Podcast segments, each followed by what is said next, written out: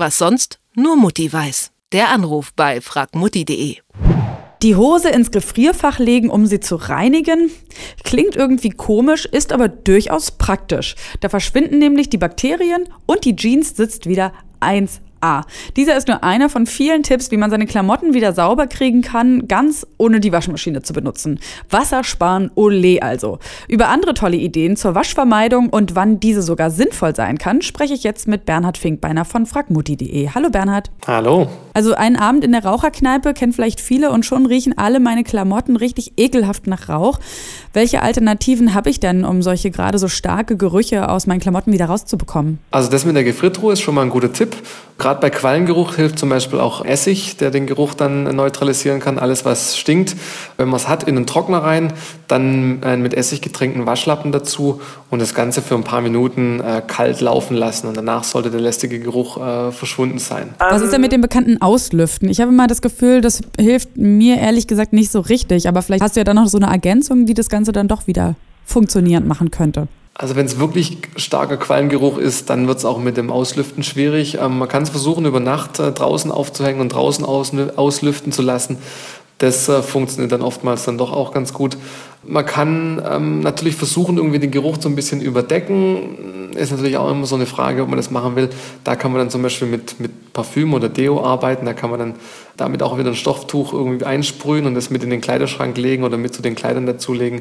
Oder getrocknete Orangenschalen in Socken füllen zum Beispiel und dann auch in den Kleiderschrank hängen dann bekommt man auch wieder ein bisschen mehr Duft.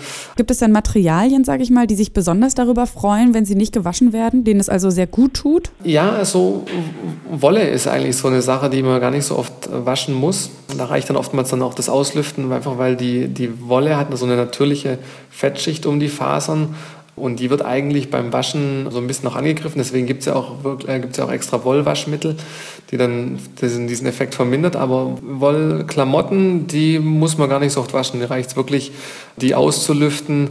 Die reinigen sich sozusagen auch ein Stück weit von selbst. Die Tipps, die du jetzt gegeben hast, sind ja größtenteils dafür da, dass die Sachen wie frisch gewaschen wirken oder riechen. Äh, aber ob sie wirklich einen Waschgang ersetzen, das frage ich mich jetzt schon so ein bisschen. Also gehen wirklich alle Bakterien und Keime auch raus? Zum Beispiel, wenn ich die Jeans in den Gefrierer lege und wenn ich meine Rauch, keine Ahnung, rauchbenetzten Klamotten im Trockner mit so ein paar Orangenschalen durchwurschtel oder auch mit dem Essigtuch? Ja und nein. Also klar in der Gefriertruhe, da ist es schön kalt.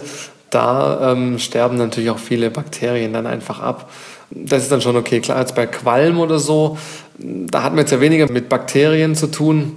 Da ist es vielleicht gar nicht so, so wild, jetzt irgendwie gegen die Bakterien vorgehen zu wollen. Aber es gibt natürlich auch äh, Fleckentferner, die eben Flecken, ja, Flecken natürlich entfernen und damit auch Bakterien entfernen. Also da braucht man dann nicht unbedingt eine Waschmaschine dazu. Also wenn man jetzt zum Beispiel nicht viel Zeit hat oder so, dann kann man auch zum Beispiel aus Backpulver und Wasser eine Paste anrühren und dann ähm, damit die Flecken rauswaschen. Klar, man hat dann immer noch ein nasses Kleidungsstück, man muss es nachher irgendwie trocken kriegen, also zum Beispiel mit einem Föhn, wenn man es jetzt eilig hat. Aber es gibt schon auch ein paar Möglichkeiten, dann Flecken und Bakterien rauszuwaschen, von Hand dann natürlich eben. Apropos eilig, gehen wir mal einen Schritt weiter. Also mal angenommen, meine Klamotten sind jetzt gewaschen, wie auch immer, oder eben ne, so, so alternativ gewaschen, sage ich mal, sind aber vielleicht total zerknittert und ich habe ein wichtiges Bewerbungsgespräch und muss diese Bluse unbedingt anziehen. Hast du da vielleicht noch irgendeinen Tipp, was ich machen kann, wenn ich ganz schnell ein Hemd oder eine Bluse glatt bekommen möchte und kein Bügeleisen habe? Also ohne Bügeleisen muss man sich natürlich ein bisschen behelfen. Man kann da zum Beispiel einen, einen, Topf nehmen, der möglichst dicken Boden hat.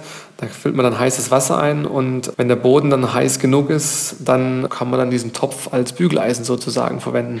Alternativ kann man einen Föhn nehmen. Man spannt dann sozusagen das, die Bluse über einen Kissen, macht den, die Stelle, die jetzt eben knittrig ist, ein bisschen feucht und ähm, nimmt dann den Föhn und streicht dann äh, die Stelle glatt, die, den, die man dann heiß gemacht hat. Und da bekommt man dann auch schon relativ gut äh, diese Knitterfalten raus. Also äh, viele tolle Alternativen. Wenn man dann ein bisschen kreativ ist, dann kann man sich also den ein oder anderen Waschgang und sogar das Bügeln mit dem klassischen Bügeleisen sparen. Gesprochen und aufgeklärt darüber hat uns Bernhard Finkbeiner von fragmutti.de und ich danke dir recht herzlich für das Gespräch, Bernhard. Sehr gerne. Was sonst nur Mutti weiß. Der Anruf bei fragmutti.de